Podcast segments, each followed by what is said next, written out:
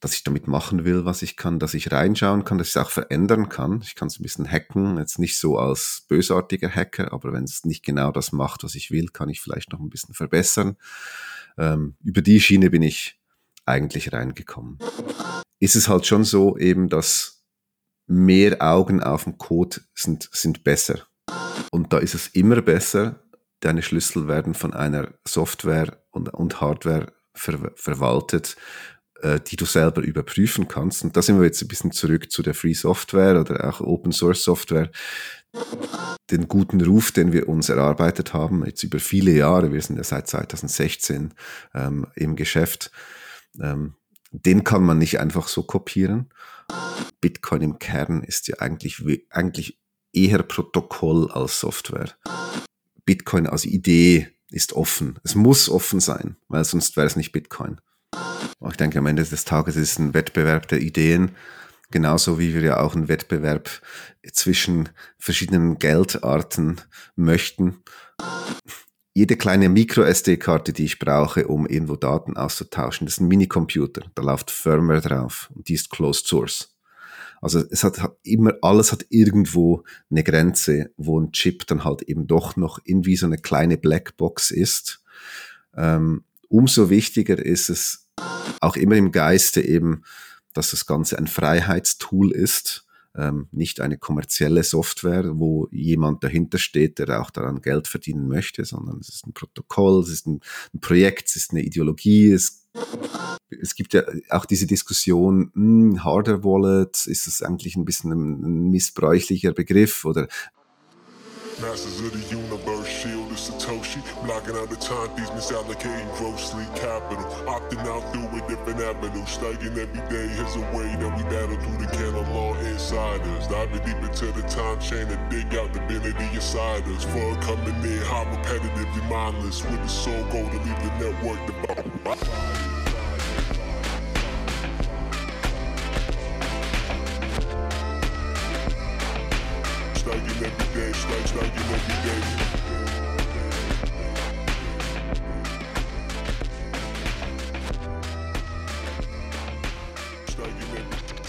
devout.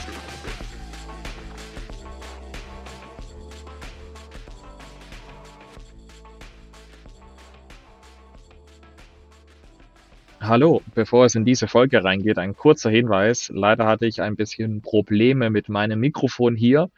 Ich habe versucht, soweit es geht, das auszubessern und teilweise auch neu einzusprechen.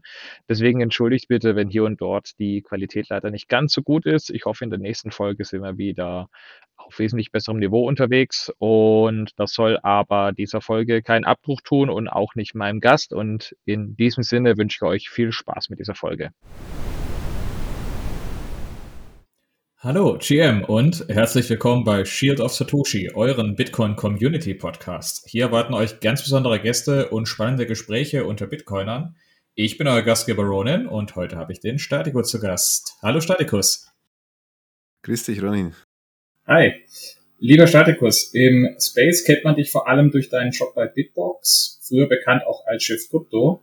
Und auf dich aufmerksam für diese Folge bin ich geworden durch deinen Spruch Open Source Everything Bevor ich aber weiter über dich rede, stell dich doch gerne kurz selber den Hörerinnen und Hörer vor.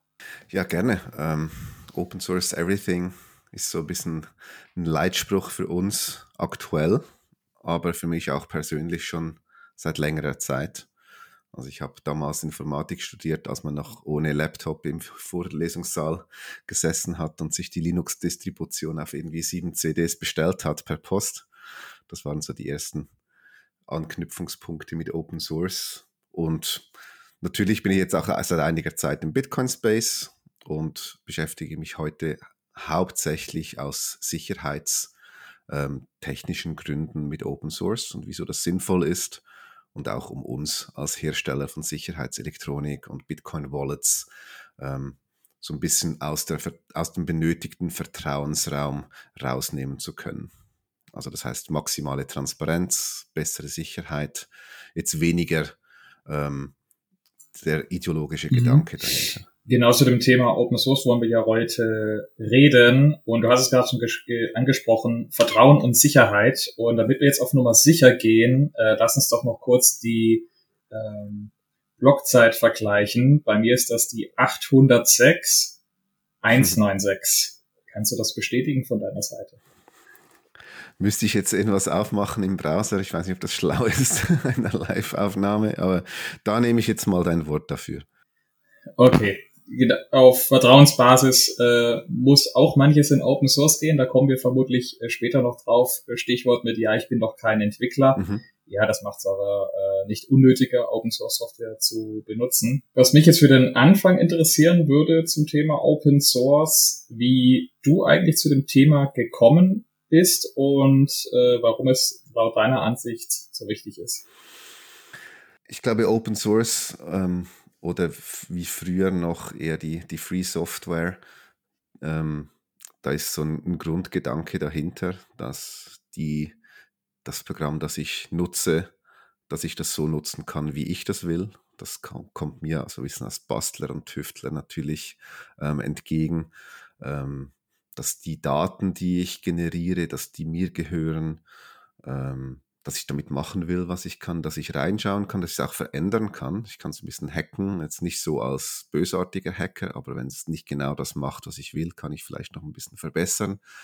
Ähm, über die Schiene bin ich eigentlich reingekommen. Und natürlich ganz zu Beginn eben, wie ich gesagt habe, auch mit Linux, was natürlich das ähm, Urmodell für Free Software ist, so als Gegenentwurf zu den ganzen großen proprietären Betriebssystemen, der Linux-Kernel.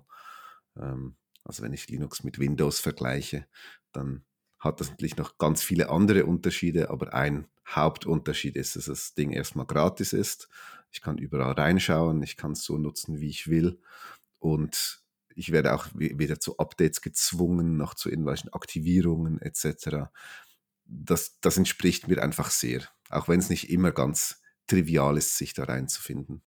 Jetzt hast du schon angesprochen, es gibt ja unterschiedliche Definitionen so von freier Software. Es gibt jetzt, äh, das kennen bestimmt äh, gerade die Leute, die schon ein paar Jahre länger einen Rechner benutzen. Es gibt solche Software wie WinRAR, ähm, die durfte man auch frei benutzen, aber da musste man immer so ein äh, nerviges Pop-up am Anfang richtig wegklicken, damit man es unendlich lang nutzen konnte, weil eigentlich war das äh, Lizenzsoftware, die auch ein Bezahlmodell dahinter hatte.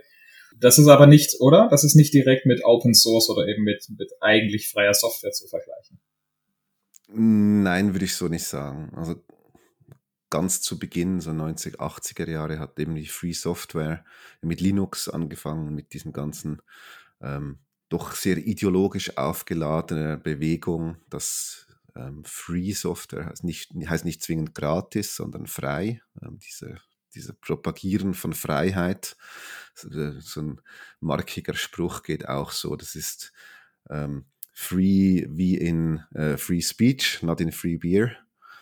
Und dann erst später ist eigentlich dann auch die Open Source Bewegung gekommen. Die hat eigentlich mit, dem, mit der Veröffentlichung des, des Netscape ähm, Browser Codes angefangen, erst in den 90er Jahren. Und die ist ein bisschen ähm, entschlackter von der ganzen Ideologie.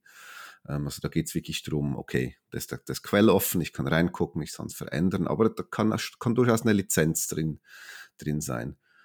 Und was du jetzt angesprochen hast, WinRAR oder die ganze Shareware oder die Trialware oder wie das ganze Zeugs heißt, ähm, das ist eigentlich proprietäre Software, wenn ich mich da nicht täusche. Der, dass der Quellcode ist nicht offen, aber ich kann es vielleicht gratis nutzen, vielleicht für private Zwecke, muss es aber kaufen, wenn ich es professionell oder in der Firma installieren will, habe irgendwelche Pop-ups oder habe vielleicht auch eine, eine eingeschränkte ähm, Testlizenz, die nach sieben Tagen abläuft oder solche Geschichten.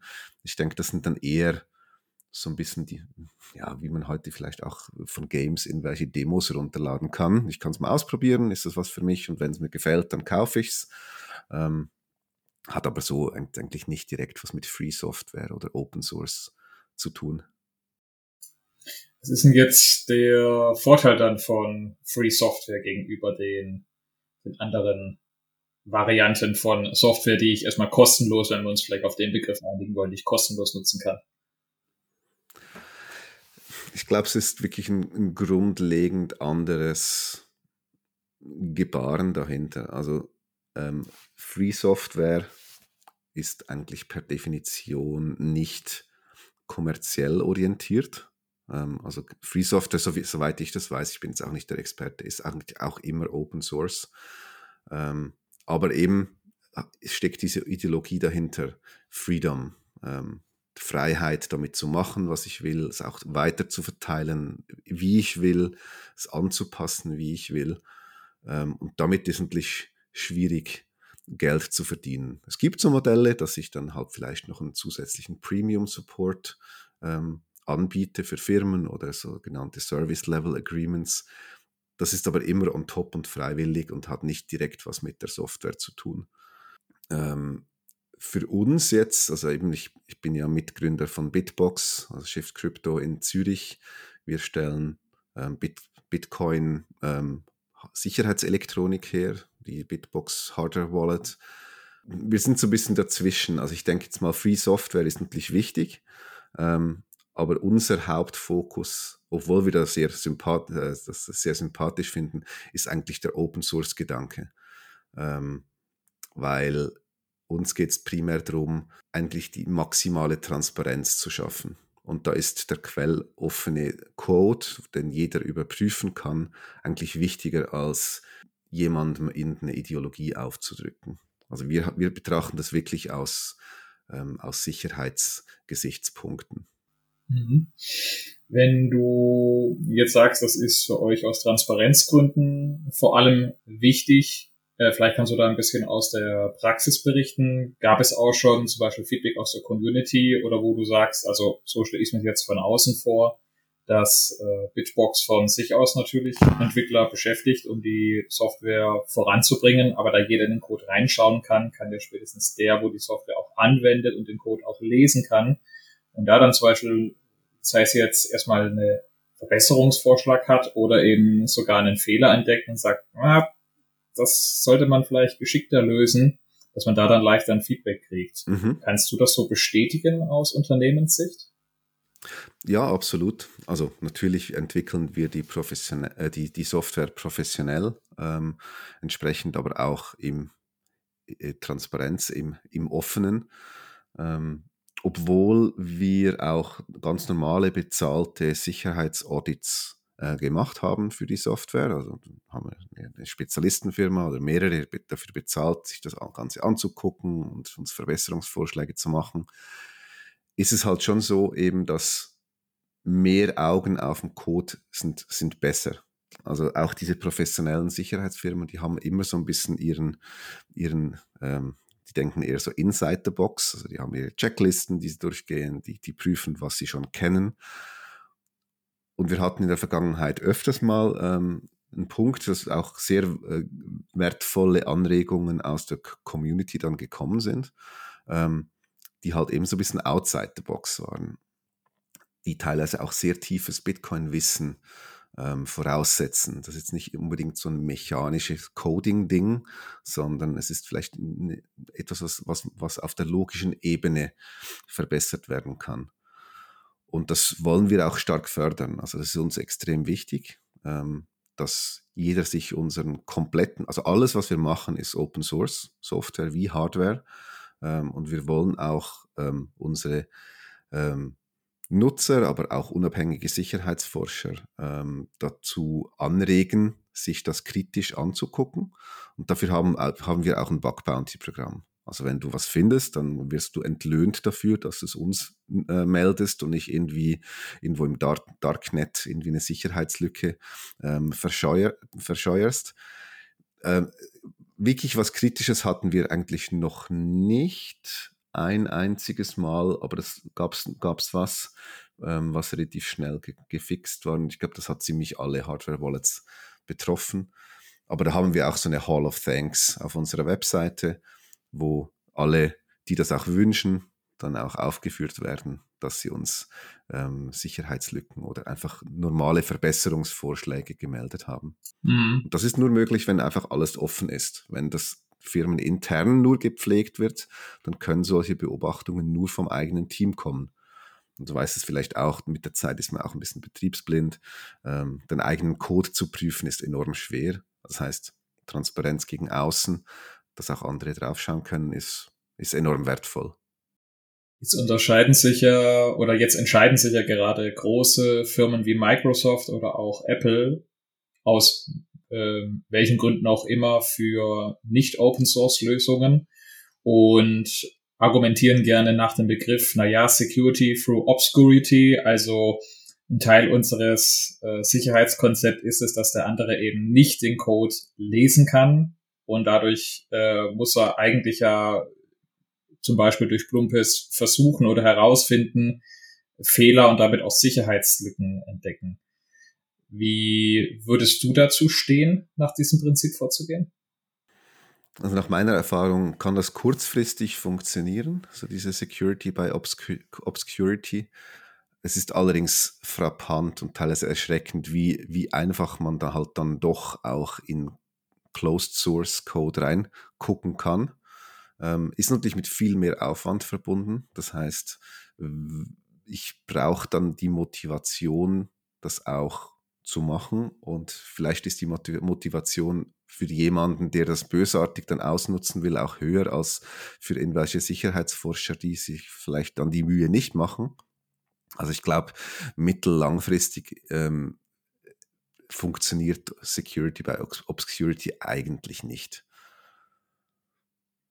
Bei uns kommt dann natürlich noch ein anderer Punkt dazu, den ich vielleicht noch an, ansprechen kann. Mhm. Und neben der Sicherheit ist natürlich auch wichtig, ähm, dass unsere Nutzer uns möglichst wenig vertrauen müssen. Das heißt, es ist ja nicht so, dass jetzt ausschließlich fremde ähm, Forscher bei uns in den Code gucken ähm, in der Annahme, wir haben alles richtig gemacht und das, da gibt es eh nichts zu verbessern, sondern wir wollen auch mit offenem Visier ähm, spielen, weil wir nicht wollen, dass unsere Nutzer uns vertrauen müssen. Es könnte ja sein, dass wir bösartig sind, weil am Ende des Tages verwaltet die Bitbox ja deine Schlüssel. Ähm, und da ist es immer besser, deine Schlüssel werden von einer Software und, und Hardware ver, verwaltet, äh, die du selber überprüfen kannst. Und da sind wir jetzt ein bisschen zurück zu der Free Software oder auch Open Source Software.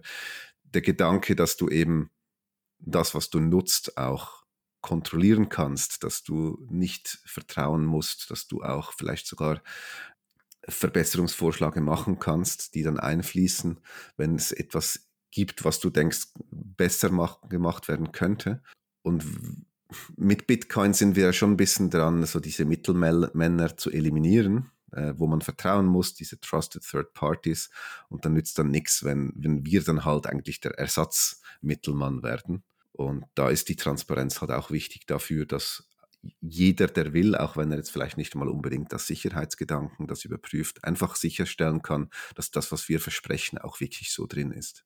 Wie würdest du jetzt auf jemanden reagieren, der sagt, das ist ja schön und gut, dass ihr eure Software so gläsern macht und für jeden lesbar macht? Was hindert jetzt aber andere daran, die Software einfach zu kopieren und jetzt äh, nenne ich es nicht äh, Bitbox, sondern Cryptobox und äh, lass da einfach jetzt die, die Software unter meinem Namen laufen und ich habe der jetzt noch, ich habe die vielleicht gar nicht groß geändert, ich habe da nur den Namen geändert mhm. und einen äh, anderen Farbton dem gegeben. Ähm, was ist da jetzt noch für, für euch als Unternehmen so der Mehrwert, diese Software, ich sag's mal in Anführungsstrichen, zu, zu verschenken? Ich glaube, deine, deine Frage, ich, ich glaube, ich weiß, was du, auf was du hinaus willst. Ähm, und das, das, beantworte ich gerne zuerst. Deine Frage hat aber noch ein, eine, eine zweite Ebene, auf die ich auch noch eingehen möchte. Also ich glaube, die Software selber, ähm, die kann natürlich kopiert werden. Das wurde auch bei Konkurrenzprodukten öfters mal probiert. Da sind irgendwelche Treasure-Clones dann unter anderem Namen vertrieben worden. Ähm, für uns persönlich jetzt Bitbox, der Vorteil ist natürlich, dass wir nicht nur Software ähm, produzieren und vertreiben, sondern dass da auch Hardware dazu gehört. Das ist schon mal ein bisschen schwieriger, einfach so zu kopieren. Also Hardware, sichere Hardware herzustellen ist enorm schwierig. Ähm, Und ich denke, am Ende des Tages kommt es dann eben auch davon, den guten Ruf, den wir uns erarbeitet haben, jetzt über viele Jahre, wir sind ja seit 2016 ähm, im Geschäft, ähm, den kann man nicht einfach so kopieren. Und auch eine Software, die ja stetig weiterentwickelt werden muss, auch die ähm, kann jetzt nicht von einfach von einem x-beliebigen Team einmal kopiert und dann unabhängig weiterentwickelt werden, mit weil das Ganze ist doch relativ schnelllebig. Bitcoin wird zwar als alt und langweilig betrachtet von außen, aber unter der Haube tut sich wahnsinnig viel die ganze Zeit. Ähm, gerade das letzte Update haben wir einen Miniscript-Support ähm, veröffentlicht. Da mitzuhalten ist dann auch extrem schwierig, wenn man nicht die Spezialisten hat. Also da machen wir uns relativ wenig Sorgen. Ähm, ich kann aber noch gut lachen, weil es noch nie jemand wirklich probiert hat. Wenn es dann wirklich mal so weit sein sollte, sehe ich es dann vielleicht auch ein bisschen kritischer. Aber für den Moment ähm, ist es definitiv so, wir wollen alles, was wir machen, Open Source machen, ist auch unter der Apache License sehr ähm, lax ähm, mit Copyright behaftet. Also es kann auch kann kopiert werden. Ich, ich, du dürftest ein, ein unabhängiges Produkt kommerziell daraus entwickeln. Das ist alles gestattet. Mhm. Aber eben nicht alles kann so einfach kopiert werden wie der Code. Äh, genau, da kommen wir vielleicht ganz am Ende vom Gespräch noch drauf. Äh, da habe ich noch einen spannenden äh, Take, wo wir uns gerne zu austauschen können. Ich würde gerne noch kurz den zweiten Punkt ähm, adressieren, weil ähm, eine, eine häufige Frage, die wir kriegen, ist dann eben auch, okay, wenn ich jetzt ein Angreifer bin, ich könnte ja auch die Software kopieren und bösartig manipulieren ähm, und dann wieder vielleicht ähm, irgendwelchen ähm, unwissenden Anwendern unterjubeln. Und da ist ganz wichtig, eben, dass wir nicht nur die Software quelloffen haben, sondern auch das Ganze reproduzierbar kompilieren, ähm, sodass du auch 100% sicher sein kannst, dass das binäre File, was wir dann als Release veröffentlichen, dass auch 100% dieser Quellcode drinsteckt, sonst könnte man irgendwas reinpacken. Und dass die Bitbox auch ausschließlich von uns dann signierten ähm, Code ähm, laufen lässt. Also du kannst zwar die Firmware anpassen, kannst sie selber kompilieren, die würde aber nicht auf einer Bitbox laufen. Das wollte ich einfach nur noch mhm. anmerken. Da könnte ich jetzt auch noch dazu ergänzen, gerade wenn man sagt, na ja, alles schön und gut, äh, kompilieren. Ich weiß äh, gar nicht, was das äh, heißt, geschweige denn, wie es funktioniert, weil ich kein Programmierer bin. Jetzt kann man da natürlich äh, einwenden, auch für den Nicht-Techie. Es gibt am Ende weltweit äh, mehr als nur zwei, drei Leute, die das am Ende sowieso immer von Hand machen, da ganz genau drauf gucken, bevor sie das bei sich anwenden. Und die werden auch ganz schnell äh, laut und würden sagen, halt, stopp, da stimmt irgendwas nicht, oder? Genau, das spielt so ein bisschen die Schwarmintelligenz. Es, es reicht eigentlich, wenn das vom Prinzip her ähm, öffentlich ist, auch dann eben reproduzierbar kompiliert wird. Das heißt, ich übersetze den menschenlesbaren ähm, Programmiercode in Maschinencode. Und das reicht dann, wenn eine Person auf Twitter richtig, richtig äh, laut ähm, eine Warnung äh, publiziert. Das, das geht dann relativ schnell durch die Community.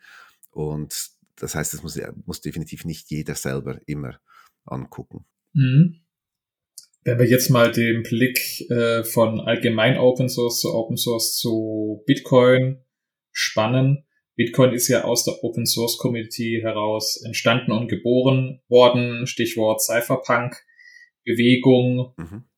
Würdest du sagen, ohne Open Source hätte es Bitcoin nie gegeben? Und wenn ja, was macht ein Open Source speziell für Bitcoin so wichtig?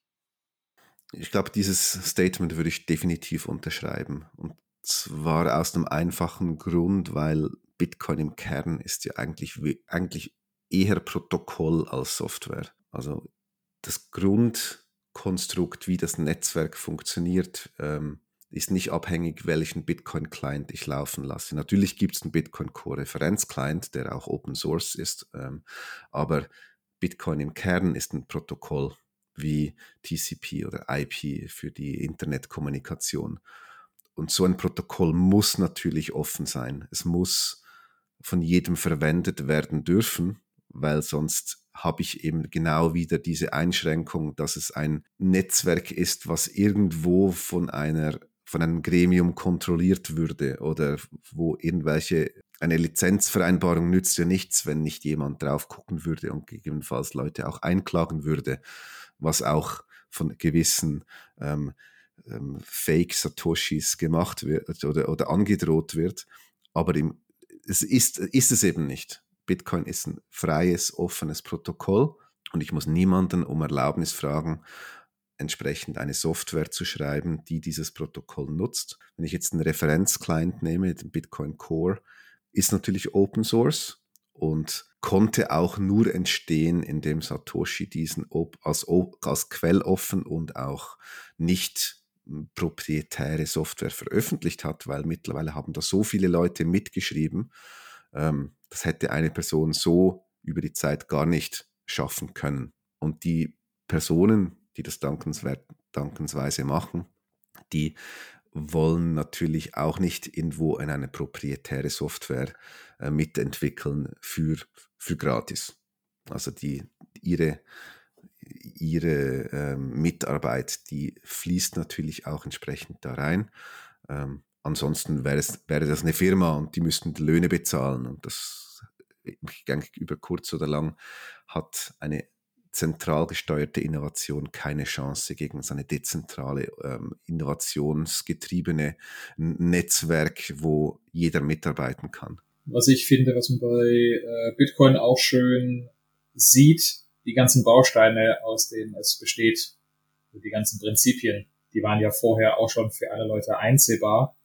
Und es hat vermutlich am Ende einfach nur eine gewisse Zeit gebraucht und einen, äh, nenne es mal wachen Geist, der dann diese Bausteine gesehen hat und dann mal in dieser Anordnung, wie es dann bei Bitcoin in der allerersten Version war, rausgebracht hat, die dann auch gleichzeitig eine gewisse kritische Menge an andere Leute ähm, getriggert hat, die gesagt haben, ah, okay, wie funktioniert das? Ähm, kann das überhaupt? Und eben diese, diese Open Source Idee nicht nur auf Protokoll- oder Programmierbasis da war, sondern auch in, in der Form der Kommunikation. Es wurde am Anfang ja auch viel, teilweise auch harsh kommuniziert äh, gegenseitig. Also es wurde nicht nur auf Codebasis angetestet, sondern es wurde eben auch in, äh, in Sachen Kommunikation angetestet. Also man, man hat es auf vielen Ebenen äh, auf dem Open Source Layer eigentlich gehabt. Ja, das denke ich, kann man definitiv so sagen. Und auch der Grundgedanke, dass ich halt an einem Protokoll mitarbeiten kann und wenn es mir nicht passt, kann ich es forken. Also Soft Fork oder Hard Fork, so wie Bitcoin Cash das gemacht hat. Das kommt ja auch ursprünglich aus dieser Open Source Programmier, ähm, die, die, also, wie soll ich sagen, die, die Bezeichnungen, also die, ähm, dass ich ein, ein Programmrepository habe und ich kann Fork davon erstellen. Das ist genau dieselbe Nomenklatur. Und ich glaube, das zeigt, zeigt sehr deutlich eben, dass ähm, Bitcoin als Idee ist offen. Es muss offen sein, weil sonst wäre es nicht Bitcoin. Es gibt, also gerade im Bitcoin-Bereich würde man jetzt sagen, ja, es gab ja so Bewegungen, eben wie äh, Bitcoin Cash, große, größere Blöcke, äh, schnellere, schnellere Blöcke. Und das ist ja auch eine absolut freie Entscheidung. Und das kann man auch machen. Und ich sag mal, wenn jetzt die Mehrheit an Anwendern gesagt hätte, jo, größere finde ich cool, äh, ich äh, wechsle jetzt einfach alle paar Monate meine Festplatte aus und irgendwann bin ich nur noch in großen Rechenzentren unterwegs. Das passt für mich. Ähm, dann wäre vermutlich äh, Bitcoin Cash der bessere funktionierende Fork gewesen. Aber es wäre, es hatte eben die Möglichkeit, sich frei zu entscheiden. Es gibt ja auch Open Source Beispiele wie OpenOffice und LibreOffice, wo es dann auch entweder weil Lizenzen sich ändern sollten oder Geldgeber oder Interessen sich so ein bisschen geschiftet haben bei manchen Entwicklern, dass es dann hieß, äh, nö, da wollen wir jetzt nicht mehr äh, in dem Team mitmachen unter der Richtung, wir machen jetzt was anderes und dann können auch Projekte problemlos koexistieren. So ein bisschen wie beim, wie beim, äh, bei der Eisdiele, dass es dann heißt, hier, ähm, ich kann auch eine andere Geschmacksrichtung nehmen. Ist trotzdem Eis, als ob ich jetzt in LibreOffice einen Brief schreibe oder in OpenOffice. Ich denke, beides wird mehr oder weniger seinen Sinn und Zweck erfüllen. Aber manches funktioniert ein bisschen anders, äh, manches hat einen anderen Fokus, ist vielleicht offener in anderen Dingen, dafür woanders ein bisschen eingeschränkter. Und der Nutzer hat eben die Wahl, für welches ich von beiden man sich entscheidet. Genau. Ich denke, am Ende des Tages ist es ein Wettbewerb der Ideen, genauso wie wir ja auch einen Wettbewerb zwischen verschiedenen Geldarten möchten. Ja, das, was am Ende das bessere Nutzenversprechen hat und mit mir persönlich am besten ähm, übereinstimmt, mit meinen Beweggründen, mit meinen Zielen. Das werde ich nutzen und wir stemmen uns ja alle ein bisschen dagegen, dass uns eben vorgeschrieben wird, was wir nutzen dürfen und was nicht. Lass uns vielleicht, bevor wir noch in äh, Richtung der letzten Frage oder eine Art Fazit kommen, noch kurz abschweifen. Es gibt ja nicht nur freie Software, sondern auch freie Hardware bzw. Open Source Hardware. Magst du da vielleicht noch ein paar Worte verlieren, gerade in Verbindung mit äh, Bitbox und auch der, nicht nur der Software, sondern auch der Hardware Bitbox? Mhm. Auch hier ähm, unser Beweggrund ist eigentlich primär die Sicherheit und die Minimierung ähm, des Vertrauens, was unsere äh, Benutzerinnen und Benutzer in die Bitbox selber und uns als, als Hersteller setzen müssen. Ich bin jetzt nicht so vertraut mit den formal juristischen Definitionen, was ähm, offene Hardware ist. Für uns ist es hauptsächlich ein, äh, ein, ein Schritt zum Ziel, eben diese Vertrauensminimierung zu realisieren. Offene Hardware ist auch viel schwieriger, ähm, mindestens in der Praxis, als offene Software, wobei ich muss mich vielleicht korrigieren, also die rein der, der, der Free-Aspekt, also die Freiheit und ähm, vielleicht auch gratis, das ist relativ einfach, indem ich halt einfach publiziere, was ich mache. Ähm, aber der Open Source Aspekt, der ist relativ schwierig auch in die Praxis rüber zu retten, weil ähm, die Quelle kann natürlich offen sein. Ich kann die ganzen ähm, Schemas und die Designs der PCBs, die, der Bill of Material, das kann ich alles veröffentlichen. Aber wo bei der Software dann im Prinzip der kritische ähm, Sprung kommt, nämlich von der, vom menschenlesbaren Programmcode zum maschinenlesbaren Quellcode, der effektiv ausgeführt wird, dieses reproduzierbare Kompilieren, das kann ich relativ einfach machen, indem ich halt dann die, die binäre Firmware ein, eine, eine Prüfsumme drüber laufen lasse. Eine Checksum und dann kann jeder überprüfen, okay, was ich jetzt wirklich vor mir habe, ist Bit für Bit genau dasselbe, was die ähm, Kollegen hier ähm, veröffentlicht haben und auch unabhängig überprüft wurde. Bei Hardware kann ich halt keine Prüfsumme machen. Das ist enorm schwierig ähm, zu, wirklich abschließend, das ist wahrscheinlich fast unmöglich, abschließend zu attestieren, dass eine Hardware eins zu eins, dieselben Chips, dieselben, alles wirklich eins zu eins genau identisch ist. Und dazu kommt, dass ich halt jedes Ding einzeln prüfen muss. Also ich kann nicht irgendwie alles im Batch prüfen, sondern es ist immer eine einzelne Stich, ist eine, eigentlich nur eine Stichprobe. Und das macht es ein bisschen schwieriger, was es aus Sicherheitsgesichtspunkten macht. Das hindert uns jetzt aber nicht, beispielsweise für die Bitbox eine hochauflösende ähm, Röntgenaufnahme der Bitbox zu publizieren, weil damit könnte jetzt jeder Anwender zu seinem Zahnarzt gehen und sich die, seine eigene Bitbox röntgen lassen. Das machen die, kostet gar nicht mal so viel und dann wirklich Punkt für Punkt überprüfen, ist, sind da keine zusätzlichen Chips drauf. Aber das, das ist es dann auch schon. Also darum ist auch wirklich wichtig, die Supply Chain, also die ganze, die Kette äh, vom, vom Hersteller über den Ver Vertrieb bis, mit, bis zu mir nach Hause.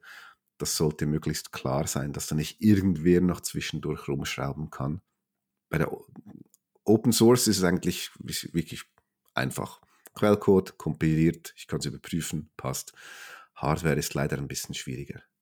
Bei der Bitbox selber, wenn ich jetzt versucht bin, von außen das zu beschreiben, kann man ja, wenn ich jetzt eine Software eben, also von der Hardware nicht direkt zur Bitbox Software gehe, sondern in die Firmware reingehe, dann läuft ja auch eine Firmware auf der Bitbox selber. Mhm. Und wenn ich es so als Laie von außen versuche zu betrachten, gibt es da ja grob zwei Teile oder zwei Mechaniken, die ineinander greifen. Das ist einmal die Firmware selber und dann gibt es aber ja selber noch den Security Chip. Mhm der auf der Bitbox läuft. Sind das so ein bisschen die Grenzen, die man dann bei Open Source auch bei der Entwicklung sieht, wo es dann heißt, ähm, inwiefern macht es zum Beispiel Sinn, so ein Security-Chip jetzt komplett offen zu legen? Ist das am Ende kontraproduktiv? Äh, magst du da vielleicht ein paar Worte verlieren? Es ist ein guter Punkt. Ähm, und bei der Hardware muss man wirklich sagen, Open Source hat immer irgendwo Grenzen, weil selbst eine kleine Micro-SD, also es, es, gibt ja so dieses ganze Air-Gap-Zeugs und so, ähm, was viel, vielfach dann auch ein bisschen ähm, heiß diskutiert wird. Jede kleine Micro-SD-Karte, die ich brauche, um irgendwo Daten auszutauschen, das ist ein Minicomputer, da läuft Firmware drauf und die ist Closed Source. Also es hat, hat, immer, alles hat irgendwo eine Grenze, wo ein Chip dann halt eben doch noch irgendwie so eine kleine Blackbox ist. Ähm, umso wichtiger ist es, ein, also auf einer höheren Ebene eigentlich eine Sicherheitsarchitektur zu bauen, die damit umgehen kann und diesen einzelnen Komponenten eben auch nicht vertraut oder sie zu einem Single Point of Failure macht. Und die Bitbox ganz spezifisch ist ja ähm, so gebaut, dass wir ähm, alles, die ganze Software, die wir produzieren, ähm, welche die Keys produziert, ähm, sichert, ähm, auch die Transaktionen signiert, das ist alles Open Source. Also jeder kann reingucken, dass es so funktioniert, wie wir das versprechen. Ähm, trotzdem hat die Bitbox aber ein Secure-Element drin, so einen, so einen ganz dedizierten Sicherheitschip. Und den hätten wir auch gerne Open Source. Nur leider gibt es das schlichtweg nicht auf dem Markt. Ähm, es gibt Bemühungen, Open Source Chips zu bauen, die solche Secure ähm, Chips sind. Weil man, man, kann sich so vorstellen, ähm, so eine normale, ein normaler Chip, der, der Open Source Code ausführen kann. Die Chips, die sind zwar günstig und leistungsfähig etc. Die finde ich auch irgendwo in der Kaffeemaschine wieder. Das sind so 0815 Chips. Die sind aber nicht für physische Sicherheit gebaut. Das heißt, die kann ich ohne weiteres auch mit einem Laser ähm, abschleifen, äh, physisch auslesen. Ähm, und es gibt Hardware-Wallets auf dem Markt, die, das ist bekannt, kann man eigentlich die Keys in fünf Minuten physisch auslesen. Und das ist auch also das, die, das Ganze, das jetzt auch nicht, nicht, nicht wahnsinnig was Schlimmes, wenn man das ähm, so akzeptieren möchte. Ähm, aber man muss sich dessen halt bewusst sein. Kann ich das so ein bisschen vergleichen, wie wenn ich ein Schloss hätte und für das Schloss aber einen Generalschlüssel besitze? Ich glaube, das kann man so sagen, ja, weil in, in dem Fall ist es halt einfach, man muss sich dessen bewusst sein und muss vielleicht noch zusätzliche Sicherheitsmaßnahmen wie die optionale Passphrase oder so verwenden und dann ist es auch absolut ähm, okay. Der, der, Kernpunkt, den ich eigentlich äh, hervorheben wollte, ist eben, dass diese normalen Chips, wo ich auch Open Source drauf laufen lassen kann, die sind nicht für physische Sicherheit gemacht. Dafür braucht es definitiv einen Secure Chip aber die sind leider nicht ähm, Open Source. Gibt es schlichtweg nicht. Aus diversen Gründen. Das sind halt kommerzielle Chips, die werden auch zertifiziert. Ähm, und alle Software, die auf diesen Chips läuft, ähm, darf auch nicht Open Source publiziert werden. Also wenn ich jetzt als Hersteller einen solchen Chip nutze und meine Software darauf laufen lassen möchte, ähm, dann muss ich solche Non-Disclosure Agreements, NDAs unterschreiben, dass ich diesen Code eben nicht publizieren darf, weil das, das, das gilt dann als Trade Secret und so weiter. Und das ist der Grund, wieso die Bitbox von der Sicherheitsarchitektur her halt den kompletten Chip, äh, den kompletten Code auf diesem normalen Chip laufen lässt und den Secure Chip so nutzt, dass die Software nicht drauf läuft aber den Chip halt einfach für, für die Härtung des Geräts verwendet. Die ist immer involviert, ohne aber, dass man dem Secure Chip per se vertrauen muss. Und das sind so ein bisschen die Nuancen, die man dann auch in der Hardware verstehen muss. Was ist möglich und was, was, was gibt der Markt halt leider einfach nicht her. Mhm. Vielleicht noch, um die Folge so ein bisschen zusammenzufassen. Ähm, wir haben jetzt ein bisschen die Unterschiede zu äh, freier Software in Form von, das ist Freeware oder Shareware, kennengelernt und den Vorteil im Vergleich dazu eben zu Open Source. Stichwort, ich kann den Code auch reingucken oder wenn ich den selber nicht verstehe, kann ich zu einem gewissen Grad davon ausgehen, dass andere Leute den Code schon kontrolliert haben und gerade aus so einem Milieu, sag ich mal, dann auch die Bitcoin-Bewegung überhaupt nur hat entstehen können. Kann man das so sagen? Ja, ich glaube, Bitcoin generell konnte nur entstehen, weil es ein Wettbewerb der Ideen ist, der verschiedenen Personen, die sich einbringen konnten in einem kollaborativen Umfeld, auch immer im Geiste eben, dass das Ganze ein Freiheitstool ist, ähm, nicht eine kommerzielle Software, wo jemand dahinter steht, der auch daran Geld verdienen möchte, sondern es ist ein Protokoll, es ist ein, ein Projekt, es ist eine Ideologie, es, man verfolgt damit übergeordnete Ziele. Und genauso würde ich sagen, ist es auch bei uns bei der Bitbox ähm, eine Hardware-Wallet, die soll ich kaufen können. Die soll dann auch nicht mehr heim nach Hause telefonieren. Sie soll mir keine Werbung einblenden. Ich möchte überprüfen können, wie sie funktioniert. Ich muss dem Hersteller eigentlich möglichst wenig vertrauen müssen, weil das Ding gehört ja mir und das ist ein Tool für mich, was ich einsetzen möchte ohne dass ich mich jetzt selber wieder abhängig mache von sonst jemandem, der das halt ähm, produziert hat.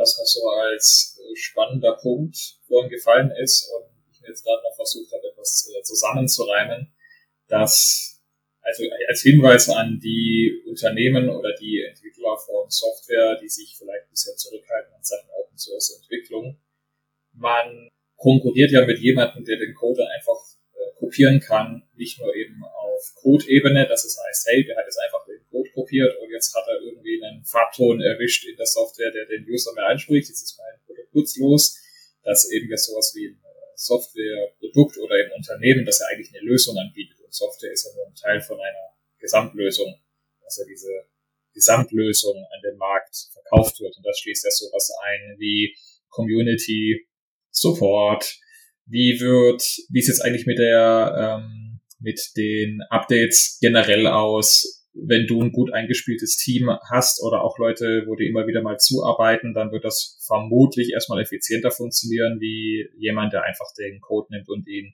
kopiert. Also er wird es erstmal schwer haben mit Entwicklung mitzuhalten und gleichzeitig bist ja aber du als äh, ursprünglicher Herausgeber in dem Vorteil, dass du vermutlich eher mehr Feedback kriegst, eher mehr Leute sich daran beteiligen wollen. Außer eben natürlich, es kommt jemand her, der äh, insgesamt auch noch eine Schippe drauflegt im Produkt. Und das ist dann eben genau das, was dann der freie Markt daraus macht. Oder eben die Leute daraus machen, die sagen, nee, ich entscheide mich jetzt lieber fürs andere Produkt. Genau. Natürlich haben wir den, den Namen Bitbox, der ist natürlich geschützt. Ähm, wir wollen nicht, dass sich jetzt niemand sonst Bitbox nennt und sich mit unseren Lorbeeren, die wir uns mühsam aufgebaut haben, das Vertrauen, das wir genießen, auch die, die Forschung, die wir betreiben, dass sich jemand damit sch äh, schmücken kann. Aber was wir produzieren, Hardware und Software, ist Open Source. Und was du ansprichst, finde ich ähm, sehr, sehr spannend, weil es gibt ja auch diese Diskussion, hm, Hardware Wallet, ist das eigentlich ein bisschen ein, ein missbräuchlicher Begriff oder nicht, nicht missbräuchlich, aber ähm, so ein bisschen misleading. Ähm, es gibt gewisse Personen auch auf Twitter, die sagen, okay, eigentlich müsste das Ding Signing Device heißen oder so. Und ich tue mich damit enorm schwer, weil ein Signing Device ist ja ist so, ist so ein Technikerbegriff, das wirklich genau nur das Gerät umschreibt. Und für mich, was wir unseren Nutzern zur Verfügung stellen, die Bitbox als Hardware-Wallet, ist viel mehr. Das ist eben die Software, das ist die Hardware, das ist auch der Shop, ähm, den wir selbst hosten. Ja. Genau. Ja. Am Ende nutzt man ja auch das ganze Ökosystem bei euch. Eben sowas auch wie die Node, die in der Software erstmal als Standard von euch hinterlegt ist, die man dann aber natürlich auch gegen seine eigene austauschen kann, was man als typischer Bitcoiner, denke ich, auch machen sollte. Aber letztlich gerade die Anfänger können ja von diesen Services profitieren. Genau. Auch der Kundenservice, das ist alles, das gehört alles dazu und es geht viel mehr, viel mehr als nur das Gerät selber. Und drum, also finde ich es das gut, dass du es auch, dass du nochmal herausgestrichen hast eben. Also wir, wir sind bemüht, so offen und transparent wie nur möglich zu sein. Aber am Ende des Tages ist es, ein, ist es ein Produkt, was viel mehr ist als nur die Software oder die Hardware. Was man bei an auch noch äh, sagen kann, Man kann natürlich die Bitbox ja auch mit anderer Software, also zum Beispiel auch mit anderer Open Source Software zusammen verwenden als, wie man es so nennen will, eben als Hardware Wallet oder als Signing Device. Und ist da ja auch frei in seiner, in seiner Wahl. Das, das ist auch ein guter Punkt, weil unser Fokus ist ja schon eigentlich so ein bisschen es so einfach wie möglich zu machen. Ähm, das hat aber auch zur Folge, dass halt nicht alle Features von Hause aus beispielsweise in der Bitbox-App selber drin sind. Beispielsweise Multisig kannst du mit der Bitbox-App selber nicht machen. Die Bitbox selber kann das natürlich und kann das sogar sehr gut, aber die, unsere App hat das nicht eingebaut. Aber da kannst du jetzt eben wiederum diverse ähm, andere Power-User-Wallets nutzen, wie Spectre oder Sparrow Wallet, Electrum, die alle Open Source sind, alle gratis und die alle mit der Bitbox auch funktionieren. Und so hast du eigentlich wie das Ökosystem, gibt dir viel mehr her als jetzt nur das, was direkt von uns kommt, weil wir natürlich auch ähm, bestrebt sind, das so, so interoperabel zu halten wie nur möglich. Ja, ich finde auch als äh, Anwender von eurem Produkt schafft ihr das auch echt gut. Und damit würde ich sagen, vielen lieben Dank für deine Zeit, Statikus. Gerne, danke dir. Und danke, dass du uns näher gebracht hast, was Open Source eigentlich ist, von was es abzugrenzen ist, was für Vorteile es hat, aber auch eben welche Kompromisse man hier und dort mal eingehen muss. Ich hoffe, die Hörerinnen und Hörer haben viel mitnehmen können und werden in Zukunft vielleicht sich öfters auch fragen, ob sie nicht mal lieber eine Open Source Software verwenden wollen. Und vielleicht kommt ja auch der eine oder andere Entwickler ins Grübeln, ob er nicht sein Projekt als Open Source zur Verfügung stellen will. Genau, gut zusammengefasst. Danke dir. Dann Macht es gut und liebe Zuhörerinnen und Zuhörer, bis zum nächsten Mal. Ciao. Bis dann. What does Bitcoin neutrality mean? Neutrality in Bitcoin means being able to adopt Bitcoin in any culture, any language, any religion, any geography, but also any political or economic system. So Bitcoin neutrality is about making Bitcoin a standard that is independent of your desires and expectations. This isn't a libertarian currency any more than it's a communist currency. It's a currency. And it can be applied to any political system.